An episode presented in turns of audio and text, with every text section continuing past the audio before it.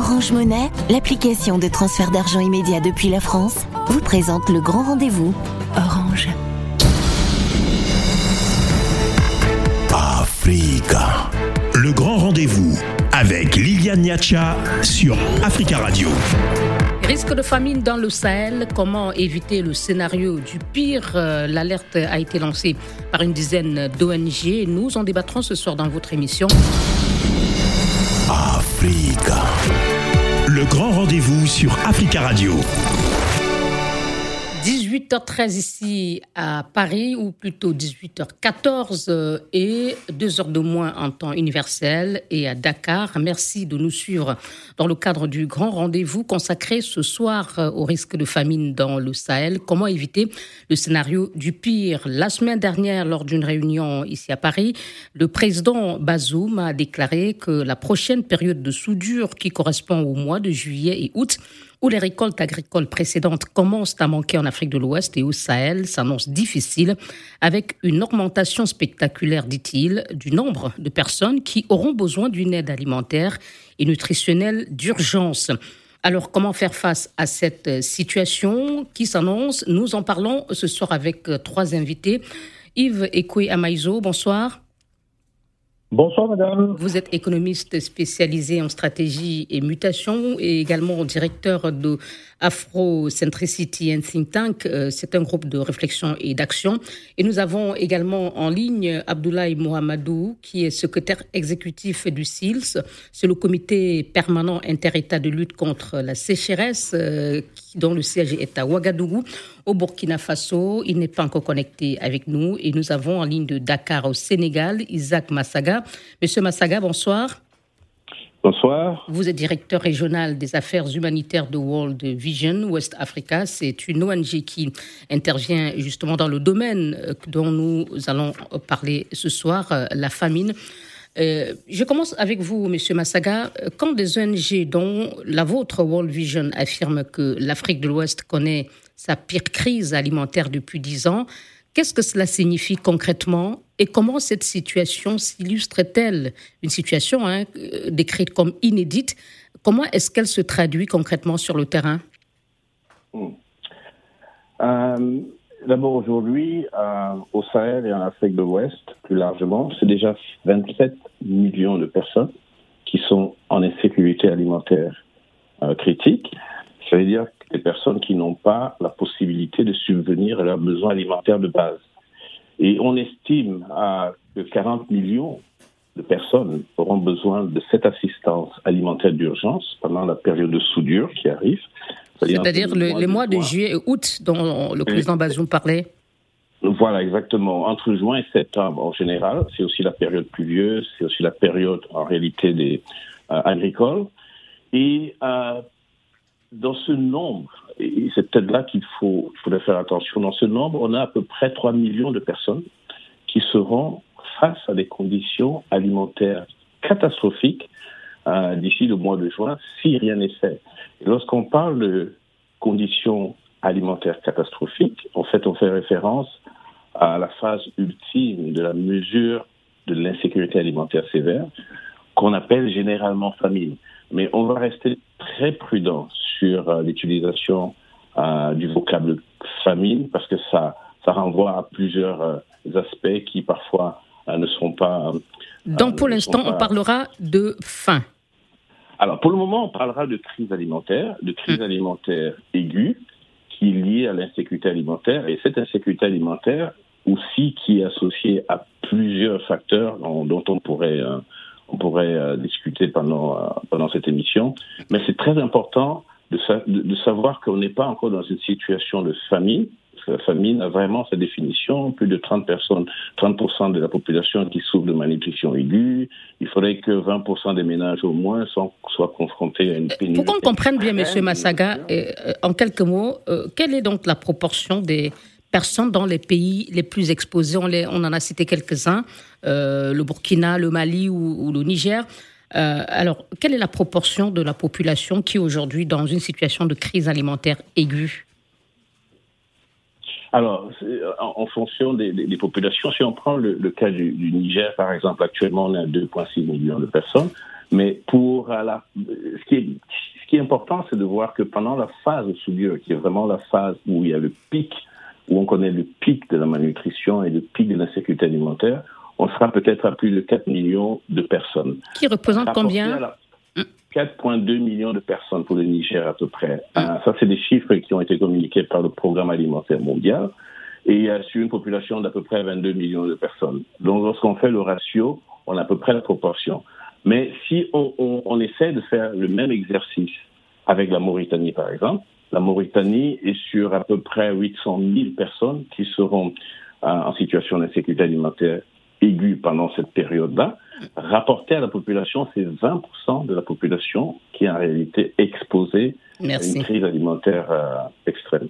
Monsieur euh, Amaizo, quand vous écoutez ces, ces, alertes, cette alerte lancée par une dizaine d'ONG à la veille d'une réunion de haut niveau qui s'est tenue euh, la semaine dernière euh, ici en France pour discuter de cette famine, vous vous dites quoi? Que c'est l'échec d'une politique globale, même si on sait qu'il y a plusieurs facteurs hein, qui justifient cette situation Écoutez, moi, moi je fais, nous, puisque nous sommes dans un groupe, euh, nous distinguons beaucoup plus la notion de faim, faim chronique. Le fait que vous ayez faim, vous ne puissiez pas manger trois repas par jour et qui vous met dans une situation difficile de mener une vie normale. L'insécurité alimentaire aiguë ou famine et autres, on est quand même dans les extrêmes. Maintenant, dans les deux cas, dans les deux cas, il y a plusieurs facteurs, comme l'a dit l'intervenant avant, on y, on y viendra.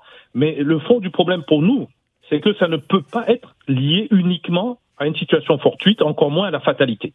Donc je reviens un peu en arrière quand un certain René Dumont nous disait que l'Afrique était mal partie sur ce secteur de l'agriculture et bien sûr donc de l'alimentation, c'est que des politiques qui ont été mises en place, notamment dans le secteur agricole, sa transformation, sa mise à disposition de nos populations, il y a quand même un certain nombre de problèmes qu'il va falloir que nous discutons. Et c'est ça qui aujourd'hui s'accentue, bien sûr, avec les problèmes qu'on sait maintenant de l'environnement, des guerres ici et là, et l'insécurité tout simplement du terrorisme. Donc aujourd'hui, s'il y a des facteurs climatiques, l'instabilité euh, euh, euh, sécuritaire qui pousse au déplacement des populations, il y a à la base une mauvaise politique. Bien sûr. Oui. Bien sûr.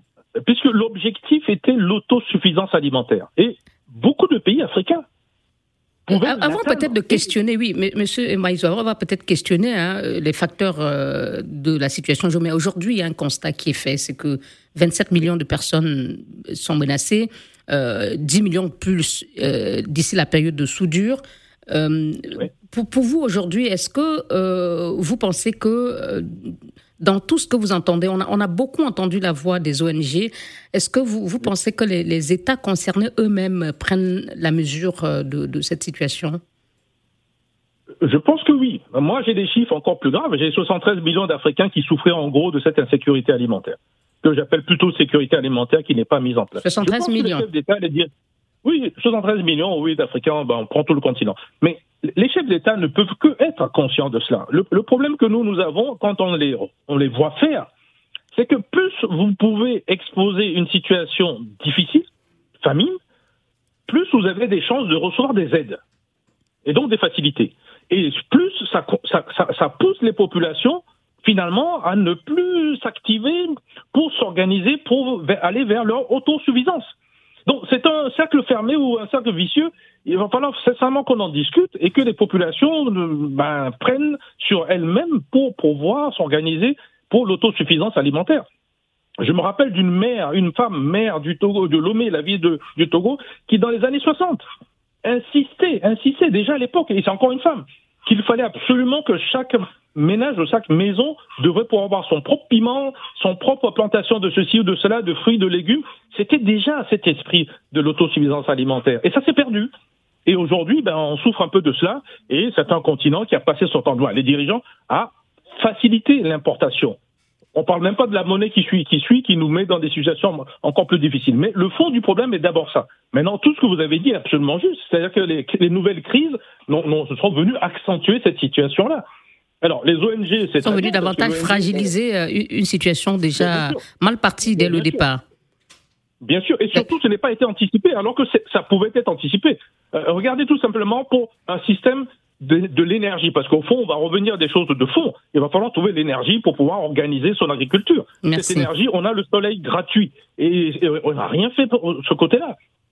donc, il faut laisser les autres parler, puis on va revenir sur tous ces éléments-là. D'accord. Euh, nous avons été euh, rejoints par euh, M. Mohamedou. Vous, vous êtes là, M. Abdoulaye Mohamedou oui, bonjour. Bonjour, merci d'être avec nous, secrétaire exécutif du SILS. Euh, vous ont précédé hein, sur, euh, euh, dans cette émission Isaac Massaga, directeur régional de World Vision à Dakar, et Dr Yves Ekoyamaizo, économiste que vous connaissez peut-être déjà, ou les deux.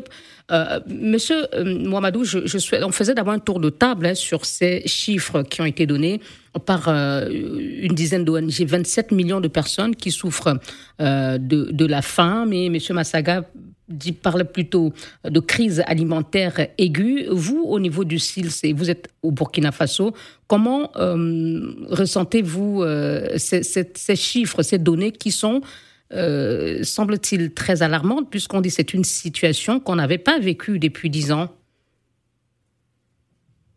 Oui, merci. Oui, en effet, euh, déjà en novembre, on, avait déjà donné l'alerte dans le cadre de la réunion du, du Déjà, on estimait que 33 millions de personnes allaient souffrir de, crise de malnutrition aiguë.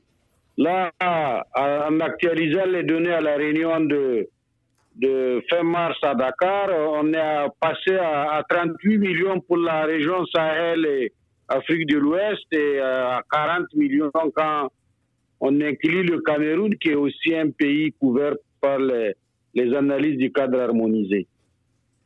Donc c'est véritablement une crise euh, importante quand on regarde l'évolution depuis une dizaine d'années. C'est pour ça qu'on avait dit une crise euh, majeure à la réunion du RPCA à Paris tout récemment, le, 6 avril dernier. La semaine dernière. C'est cette évolution, parce que l'année passée c'était 27, là on passe à 37, donc il y a une évolution, de la, une, dégradation continue de la, de la situation. Merci beaucoup, messieurs. Je vous propose euh, d'observer une euh, courte pause et puis on se retrouvera évidemment pour euh, analyser les facteurs de cette crise alimentaire qui se profile et qui se poursuit et qui touche de nombreux pays d'Afrique centrale et de l'Ouest. Restez sur Africa Radio. À tout de suite. Africa. Le grand rendez-vous avec Liliane Niacha sur Africa Radio. Risque de famine dans le Sahel et dans certains pays d'Afrique centrale. Comment éviter le scénario du pire? Nous en parlons ce soir avec euh, Abdoulaye Mohamedou, secrétaire exécutif du SIL, c'est le comité permanent inter-État de lutte contre la sécheresse, la sécheresse dans le Sahel. Euh, Yves Ekoyamaizo, économiste et spécialiste en stratégie et mutation. Et Isaac Massaga, directeur régional des affaires humanitaires de l'ONG World Vision West Africa. Il est en ligne de Dakar. Euh, Monsieur Massaga, en quelques mots, dites-nous d'abord comment euh, procédez-vous pour avoir les chiffres, ces données de 27 millions Comment procédez-vous pour euh, les avoir? Est-ce que, en quelques mots, vous pouvez nous dire? On s'appuie sur, euh, euh, sur une série d'analyses qui sont d'ailleurs, et, c'est bien heureux d'avoir M. Abdoulaye dans le col, dans la discussion, des chiffres qui sont supervisés et, partagés par, disons, un instrument ou un outil ou un cadre qu'on appelle le cadre harmonisé, justement, et qui nous permet comme ça chaque année et pendant plusieurs fois dans l'année de pouvoir évaluer dans les pays le nombre de personnes qui sont en situation d'insécurité alimentaire. Euh, Abdoulaye pourrait en parler mieux parce qu'il est euh, au cœur de ce dispositif avec le PREJEC, mais essentiellement il y a tout un travail qui se fait euh, euh en amont avec euh, tous les acteurs d'ailleurs. C'est pas seulement les ONG, c'est pas seulement les États, c'est vraiment tous les acteurs qui sont impliqués dans cette évaluation.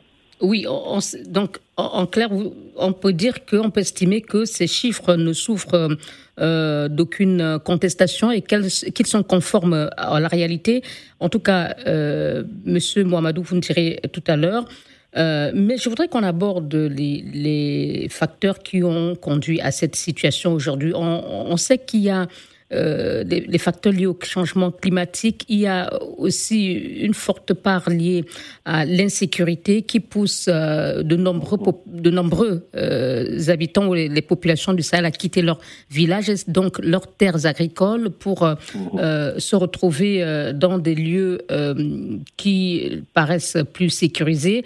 Il y a eu le Covid, mais Comment est-ce que cela s'est accéléré? Qu'est-ce qui a réellement accéléré euh, ces données aujourd'hui qui font que euh, on se retrouve dans une situation qui est unique et qui est sans précédent depuis dix ans?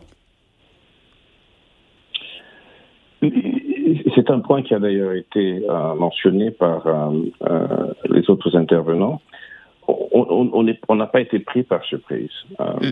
Ça fait au moins une vingtaine d'années qu'on a de manière euh, consistante et graduelle une augmentation euh, des populations qui sont en situation euh, très compliquée en rapport avec à la fois les aléas climatiques. Je crois que ça a démarré vraiment surtout avec les aléas climatiques. Quand on, quand on se reprojette dans les années 2000, 90-2000, on était sur les aléas climatiques essentiellement. Après, petit à petit, se sont rajoutés d'autres aléas. Euh, C'est-à-dire des aléas climatiques qui conduisent à la baisse de la production euh, de plusieurs produits Voilà, pour être plus précis, euh, les aléas climatiques en général dans la, région du Sahel, on est sur soit de l'excès de pluie, hein, les inondations, soit le déficit de pluie qui donne les poches de sécheresse. Et c'est cette situation en général qui impacte la production agricole à tous les ans, puisque la, la, la production, disons, les, tout, tout, le système agricole d'ailleurs dans ces zones-là est très tributaire euh, de la pluviométrie. Euh, je pense que c'est, euh, on est au moins à 70-80% tributaire de la pluviométrie. Donc, lorsqu'il y a des caprices de la nature, lorsqu'il y a des changements, de la variabilité qui se fait dans le climat, ça se ressent directement dans la production agricole. Mais ça, ça a été progressif euh, évidemment avec d'autres chocs euh, économiques, des chocs de marché, etc., tout ce qui est conjoncturel qui se rajoutait à cela. Et puis depuis 2010, euh, ou un peu moins, on est assisté à un phénomène où euh, les conflits sont devenus les, disons, les, principaux facteurs d'insécurité alimentaire. Et je voulais juste préciser ici que l'insécurité alimentaire, ça comporte peut-être le, le vocable alimentaire, mais c'est pas seulement lié, c'est pas seulement une question d'alimentation. C'est multifactoriel, c'est des questions de santé à l'intérieur, c'est des questions d'eau, d'hygiène, d'assainissement, c'est des questions de protection. Tout ça contribue à créer les conditions d'insécurité alimentaire. Et là, les conflits ont été vraiment un véritable vecteur. Le facteur accélérant. C'est pas ce n'est plus seulement accélérant. Aujourd'hui, c'est devenu, c'est devenu le facteur numéro un, notamment dans le Sahel, ou plus, plus précisément dans le centre Sahel, c'est devenu le facteur numéro un de la situation humanitaire globalement, y compris de la sécurité alimentaire. Merci. Et Monsieur Amaïzo, c'est dans ce contexte euh, que la crise ukrainienne vient s'ajouter à euh, une situation déjà critique avec euh, la hausse des denrées aujourd'hui. Quand on regarde donc les facteurs dont vient de parler Monsieur Massaga et cette crise ukrainienne, on a l'impression que le pire est inévitable. Non, non, le pire n'est pas inévitable. C'est l'anticipation. Écoutez, les populations africaines augmentent. Donc, euh, il fallait aussi que les politiques euh, économiques qui sont derrière euh, prévoient, organisent que l'alimentation et tout ce qui va avec augmente aussi. Ça, ça n'a pas tout à fait été fait. Ça, c'est le côté africain. Mais il y a aussi le côté extérieur. Il ne faut pas non plus croire qu'il n'y a que des problèmes africains. Il y a une volonté réelle de déstabilisation de l'ensemble du continent qui n'a jamais vraiment quitté le monde occidental depuis la, la colonisation voire la, la néocolonisation, et il ne faut pas le mettre de côté parce qu'il existe. Maintenant, quand vous avez ces deux éléments en place, il y a des éléments qu'on pourrait dire liés à la nature, a parlé, euh, tout ce qui est environnement. Pardon, pour revenir aux, déstabilisations, qu'est-ce que vous voulez dire concrètement euh, écoutez, Monsieur Massaga dit que le, conflit a accéléré euh, cette crise alimentaire. Oui, oui c'est juste. Mais, écoutez, les Africains n'ont jamais fait de conflit à personne. Hein. Personne n'a été allé. On ne fabrique pas d'armes. Donc, euh, c'est pas c'est pas nous qui avons fait de conflit. Et dans le Sahel, pour particulièrement, s'il n'y avait pas eu la Libye, il n'y avait pas de, de, problème en tant que tel de terrorisme dans le Sahel aujourd'hui. Donc, cette responsabilité-là, excusez-moi, mais ceux qui ont créé ça devraient pouvoir en porter une part et surtout payer pour ça. Mais bon, laissons ça de côté pour revenir sur le, le, fond de, de, ce que vous dites. C'est-à-dire que ça a une conséquence qui est l'augmentation des prix, ce que vous avez dit tout à l'heure, et qui est très intéressant. D'ailleurs, on ne comprend d'ailleurs pas pourquoi, dans ce situation aussi catastrophique, des chefs d'État se sont levés pour donner des sanctions ici et là, en plus à des pays qui sont enclavés comme le Mali. Mais Donc, vous pensez pour le cas du Mali, par exemple, euh, les sanctions sont un facteur aggravant euh, cette crise alimentaire euh, euh, déjà existante? En principe, pour les populations, oui. Pourquoi? Parce que c'est un pays enclavé. Les lois des Nations Unies interdisent d'ailleurs de faire des sanctions contre ces pays. Les, lois africaines ne le permettent pas non plus, mais bon, ça a été fait quand même. Mais la réalité, vous la connaissez, les frontières sont peureuses et puis les gens veulent fonctionner. Donc euh, tout le monde trouve une astuce pour faire une exception. Et puis aujourd'hui, excusez-moi, mais le sucre coûte moins cher à Bamako que dans les pays qui ont fait la sanction. Donc euh, il faudrait voir produit par produit euh, comment ça se passe. La parenthèse, Monsieur Maïzo, revenons. Je ne dis pas que c'est en dehors du débat, mais je pense que ce n'est pas l'angle que nous donnons à notre échange de ce soir. C'était euh, vous, dites que euh, euh, voilà, les pays africains ou les gouvernements africains des pays concernés ont manqué d'anticipation. Alors, je notais la part de l'Ukraine. Monsieur Massaga a dit que le conflit est le principal facteur qui a aggravé cette crise alimentaire. Alors, quelle est la part du conflit en Ukraine, le conflit russo-ukrainien, sur cette situation? La, part, l'Ukraine et la Russie, les deux, parce que c'est les deux qui, en céréales, en engrais, en pas mal de choses, euh, fournissent la plupart des pays. Mais allons un tout petit peu en arrière. Il y a quand même un problème de fond de plusieurs régimes qui ont dirigé les différents pays que vous citez, qui n'ont pas fait l'effort, l'effort de, de réguler ce que je dirais la mondialisation de ces céréales. On a trouvé la facilité. C'est tout simple. Le blé dont on parle, ou bien d'autres produits qui viennent justement d'Ukraine ou de, ou de la Russie, excusez-moi, mais on pouvait les remplacer par la pomme de terre, par l'igname, par un certain nombre de le, euh, la banane plantaine, etc., pour fabriquer du pain, par exemple, pour ne prendre que cet exemple-là. C'est-à-dire que c'est aujourd'hui, quand nous sommes, les Africains, hein, quand nous sommes face à une difficulté, c'est là que nous commençons à réfléchir. Et, sur quoi fondez-vous votre euh, argument ben, pour dire que, le, pire n'est pas à craindre pour euh, non, voilà. ces pays Je vais vous donner un exemple concret. Au Cameroun aujourd'hui, la plupart des boulangers ont compris que, un, justement à cause du prix beaucoup trop, beaucoup trop cher, et voire même l'indisponibilité du, produit. Donc des céréales dont vous parlez, blé, euh, voire maïs, etc. Mais ils, ont, ils ont fait quoi? Ils sont, allés se ils sont levés pour aller chercher la farine de manioc, la farine d'igname, la farine de pommes de terre douce, et ils l'ont mélangé. Ils Mais parce que ça existe. On parle des pays du Sahel où la plupart des, populations sont obligées de quitter leur, leur village, abandonner leurs terres pour se retrouver dans des zones. je, réponds, oui. je réponds à votre question. Vous dites que c'est la catastrophe. Je dis c'est faux. Le, système africain. Je pose la question, je n'ai pas affirmé, on essaye de, Oui, oui, non, mais c'est un système dynamique qui, qui, qui retombe sur ses pattes, mais après avoir subi. C'est ça le problème de fond de l'Africain. C'est pour ça que je donnais l'exemple du Cameroun. Maintenant, revenons dans le Sahel. Vous allez avoir le même phénomène qui va prendre un temps un peu plus long, parce qu'il y a beaucoup plus de problèmes. Il y a le conflit dont on a parlé tout à l'heure, le terrorisme, qui empêche les déplacements, les difficultés. Il y a les sanctions pour ce qui est du Mali, euh, dans les deux sens d'ailleurs. Donc ça va prendre un peu plus de temps. Mais que vous le vouliez ou non, mais dans ces pays, on fait bien quand même de l'igname. Merci beaucoup. ce sont ce sont des plantes qui n'ont pas besoin de beaucoup d'eau et donc ça peut être très intéressant pour garder les gens dans les villages. Merci Monsieur Maïzo. Alors Monsieur euh, Mohamedou, il y a eu plusieurs choses qui ont été dites et sur lesquelles je souhaite que vous réagissiez. Euh, on parlait de, manque d'anticipation et vous-même vous l'avez dit au début de vos propos que c'est depuis novembre 2021 qu'on alerte. Mais depuis, qu'est-ce qui a été fait? Et l'autre problème, c'est au niveau euh, des difficultés des, du facteur climatique. Vous, vous êtes par exemple au SILS, c'est votre domaine. Qu'est-ce qui a été fait pour... Euh, euh, est-ce qu'il y a des politiques qui ont été mises en place en tenant compte de ces problèmes climatiques et de cette euh, baisse drastique de la production pour qu'on n'en arrive pas là?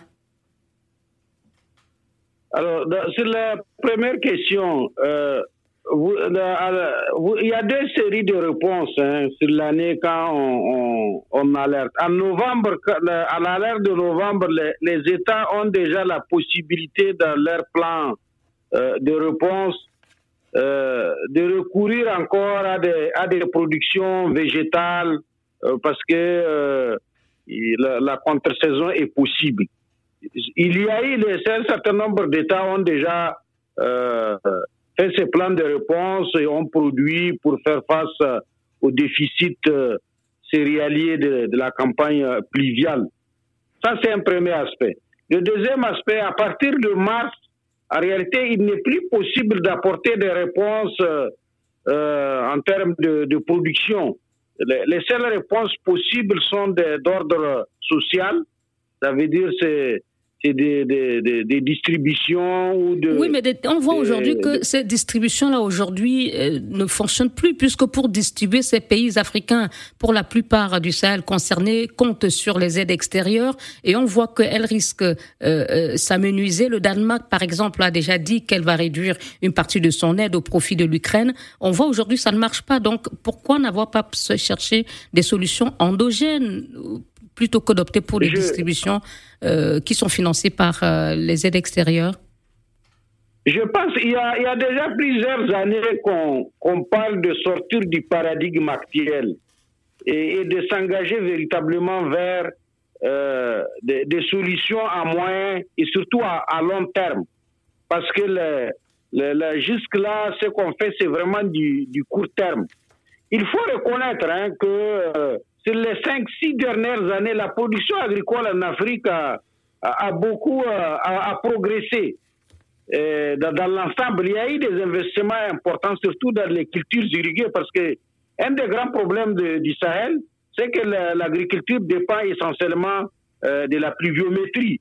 Et quand Par exemple, lorsque le SILS alerte sur ces problèmes de pluviométrie, euh, puisque je pense que c'est votre domaine, Comment euh, les États réajustent-ils, ou les gouvernements des pays concernés par cette menace de la famine, réajustent-ils leur politique? Oui, bien sûr, ils réagissent par des politiques agricoles, notamment dans l'investissement. Je, rappelle qu'il y a, il y a quelques années, il y a eu une initiative en matière d'irrigation qui a été prise par les, pays du, Sahel. Ça s'appelle d'ailleurs la, déclaration de, euh, de Dakar et les, États ont été accompagnés par la Banque mondiale pour mettre en route un, grand programme sur la, production de, euh, sur la production. Donc, voulez-vous nous dire, M. Mohamedou, vous nous assurez aujourd'hui que les États ont fait tout ce qui était possible euh, de mettre en place comme mesure pour qu'on évite ce scénario Non, Où il y a eu quelques insuffisances il y, a, il y a beaucoup d'insuffisances encore. Il y a beaucoup à faire, même quand on prend le potentiel irrigable c'est à peine 15% euh, qui est, qui, qui est utilisé. Donc il y a encore beaucoup d'efforts à faire par les pays. En fait, la question, c'est une question, euh, d'abord, quelqu'un l'a dit tout à l'heure, au départ, sur, la, sur les productions agricoles. beaucoup de pays se sont dit, bon, comme ils exportent des matières premières, ils ont, ils ont, assez ils ont des, des, des, ressources pour importer des productions, euh, des, produits euh, agricoles. Or, la situation actuelle nous montre la limite de cette stratégie. Ça veut dire que quand il y a des, des manques sur le, le, marché international, on a des difficultés comme cette année euh, euh, sur le continent africain. Je rappelle quand même que la, les besoins céréaliers en Afrique de l'Ouest, le, le blé n'entre dedans que pour 11%. Donc la région commerce très peu avec le, le l'Ukraine et la, et la, Russie. Merci. sur, ce, on va, on va observer une pause et puis on se retrouvera pour conclure notre mission et notre émission. À toute l'heure. Africa. Le grand rendez-vous avec Liliane Niacha sur Africa Radio. Et c'est avec nos trois invités, Abdoulaye Mohamedou, secrétaire exécutif du SILS, euh, Dr Yves Maïzo, économiste, et euh, Isaac Massaga, directeur régional des affaires humanitaires de l'ONG World Vision, que nous parlons ce soir euh, de famine ou de risque de faim dans le Sahel et en Afrique centrale. Comment éviter le scénario du pire Et nous allons donner pour la partie conclusion la parole d'abord à vous, Monsieur euh, Massaga. Euh, voilà, on a entendu le président Bazoum appeler la communauté internationale euh, à plus d'aide et à la veille de cette réunion de haut niveau sur les risques de famine en Afrique de l'Ouest, un collectif d'ONG a également lancé le même appel. Est-ce que cet appel a été entendu? Monsieur Massaga? Vous m'entendez? Oui, allez-y, s'il vous plaît. Allô? On a l'impression. Oui, monsieur Massagalès, s'il vous plaît, le temps s'égrène. Est-ce que Vous voudriez bien, s'il vous plaît, répéter la question? Je voulais savoir, il y a eu un appel qui a été lancé par des ONG dont World Vision euh, à la veille de cette réunion de haut niveau sur, euh, qui s'est tenue à Paris sur les risques de famine en Afrique de l'Ouest et du Centre. Euh, est-ce que cet appel a été entendu? Le président Bazoum a également joint sa voix à cet appel. Oui, on, espère. On espère que l'appel a été entendu parce que jusqu'à présent, seulement 10% des, des, 6 milliards de dollars pour financer les besoins humanitaires. Euh, seulement 10% de, ce montant a été financé à ce stade euh, pour l'Afrique de l'Ouest et du Centre.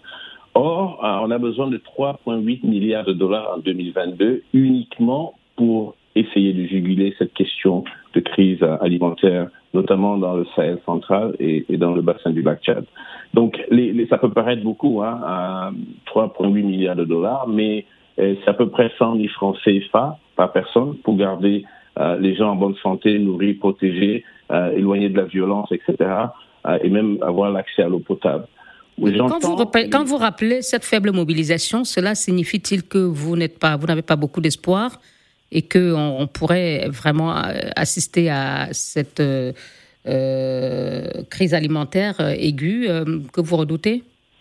Ça veut dire que nous, essayons de, continuer à sonner l'alerte. on a pu se mobiliser massivement pour l'Ukraine. Euh, nous pensons qu'on peut se mobiliser pour Sahel et on va continuer à sonner euh, l'alerte par rapport à cela. Et, je voulais juste euh, rapidement rajouter par rapport à ça, et je suis d'accord avec le, docteur Ekwe, évidemment il y a des, des approches et des, solutions structurelles qu'il faut apporter, mais aujourd'hui il y a aussi des réponses conjoncturelles, aujourd'hui, maintenant, qu'il faudrait apporter, parce que, encore une fois, on a 40 millions de personnes qui auront besoin d'une assistance alimentaire dans un, deux mois, et il faudrait vraiment apporter un soutien à ces personnes, notamment les enfants, qui, euh, je rappelle, on est à peu près à 2,4 millions d'enfants, par exemple, qui auront besoin d'un traitement d'urgence contre la malnutrition euh, dans la région. Et en conclusion, M. Amaïzo, on voit bien que euh, quand j'ai parlé tout à l'heure du Danemark qui a commencé à baisser, qui a annoncé la baisse de son aide au profit de la destinée à l'Afrique au profit de l'Ukraine, on a l'impression que l'Afrique semble ne pas être dans l'agenda des pays occidentaux. Est-ce que les pays concernés sont à mesure aujourd'hui d'apporter des réponses, puisqu'ils semblent être dos au mur? Alors, il y a deux parties de votre question. Euh, côté occidental, euh, écoutez, chaque fois qu'il y a une crise et que les Occidentaux euh, peuvent trouver un justificatif pour aller justement apporter leur aide plutôt à des pays proches d'eux, européens, pour ne pas dire blancs, bah, ils ne se gênent pas. Le cas du Danemark, vous avez donné, mais il y en a plein d'autres. Donc, faut pas se faire des idées là-dessus. C'est quelque chose de constant. Il y a une différence entre le noir et le blanc, surtout si le blanc est proche de l'Europe. Qu'on soit clair là-dessus. Maintenant, sur le deuxième élément, moi, j'aurais voulu entendre M. Bazoum nous dire comment il fait pour financer, soutenir deux aspects. L'aspect conjoncturel qui a été soulevé tout à l'heure, qui c'est la crise, c'est l'urgence, donc il va falloir trouver une solution pour cela. On ne peut pas compter que sur l'extérieur. Hein. il y a quand même des organisations de financement en Afrique, et donc on pourrait peut-être faire appel à, à celle-ci. Et le deuxième élément, pourquoi je n'ai pas entendu, par exemple, qu'on subventionne l'augmentation du périmètre de là où on plante, par exemple, l'igname, la patate douce, etc. Parce que je vous dis encore une fois, ça résout beaucoup de chaînes. La chaîne de valeur de l'igname ou de la patate douce, vous ne pouvez pas imaginer le nombre de gens que vous pouvez sortir de la pauvreté et qui en plus les euh, Mais en attendant, il y a cette urgence humanitaire qui, dont M. Massaga parlait, qui demande des réponses euh, ou des actions conjoncturelles. Ça, vous parlez du long terme, d'un changement de, de, la stratégie euh, en matière d'agriculture des, des, pays. Et là, qu'est-ce qu'on fait? Mais on fait, on fait rien parce qu'il faut de l'argent. C'est ce que vous venez de dire vous-même. Vous avez posé la question est-ce qu'il y a eu un résultat? Moi, je vous le dis, il y en a pas. Pour moi, il n'y en a pas eu. 10%, euh, 15%. Mais que fait-on pour ces millions de personnes exposées? Mais écoutez, le, résultat de la famine, comme vous l'avez vu dans d'autres pays par le passé, c'est quoi? C'est la mort. Il faut pas, il faut pas tourner autour du pot. La, la notion de famine, c'est l'imprévision. Sept ans de vaches maigres ou bien de rien du tout à manger, ça veut dire d'abord le bétail qui va mourir, donc l'élevage étant la base pour la plupart de nos populations, vont mourir et les populations vont suivre derrière. Aujourd'hui, avec l'organisation, les réseaux sociaux, bon, les gens se sont plus ou moins, ils s'en sont sortis, mais le bétail est parti. Et je ne parle pas des plantes qui vont avec, et donc l'agriculture. Euh, voilà. Monsieur euh, Mohamedou, on est là, euh, peut-être, monsieur le Amaïzo, on va peut-être dire qu'il décrit la situation de façon cynique, mais est-ce que ce scénario est évitable? Les pays africains n'ont pas préparé cette crise, alors que la CDAO reconnaissait, le président de la commission Cassibro à cette réunion de Paris reconnaissait que cela fait trois années consécutives qu'on assiste dans le Sahel à une crise alimentaire et nutritionnelle, mais rien n'est fait. Je, bon, dire que rien n'est fait, c'est trop dur. Je pense que d'abord au niveau de la CDAO, y, a, il y a la réserve régionale qui a été mise en place et qui permet de pallier les insuffisances au, niveau des États en termes de. Est-ce qu'elle pourra suffire pour éviter cette, euh, je dirais pas tragédie, je pense qu'elle est, elle est, elle, qui semble s'annoncer Je pense qu'elle est toujours mobilisée auprès d'autres efforts, ceux qui sont, qui sont faits par la la communauté internationale. Je rappelle qu'en général, c'est autour de 50% qui sont mobilisés, en tout cas sur les, les, dernières années. Il y a toujours cet effort, mais il y a aussi les, efforts faits par les États eux-mêmes. Là, on a, c'est peut-être le blé qui est, qui est concerné, mais on a encore des quantités importantes de, de, riz euh, qui sont produites ailleurs dans le monde. Je pense qu'on n'est pas au stade famille. Dans la, dans l'échelle de, de, classification qu'on fait, on n'est pas au, stade famine et il y a encore d'autres mesures. Mais est-ce qu'il faut attendre d'en arriver là, M. Mohamedou, pour se, saisir de, cette situation Il y a cette menace qui est là. Est-ce que la CDAO a des réponses? Ces États concernés ont-ils des réponses face à ce manque d'engouement ou ce faible engouement de, de, la communauté internationale euh, appelée à la rescousse? La, réponse, je crois qu'il y, a deux aspects. Il y a, l'urgence immédiate actuelle et maintenant il y a les politiques agricoles sur le, moyen et le, long terme. Euh, je pense que euh, ce que fait la, la, CDAO actuellement, c'est d'abord sur le court terme pour mobiliser les, les financements.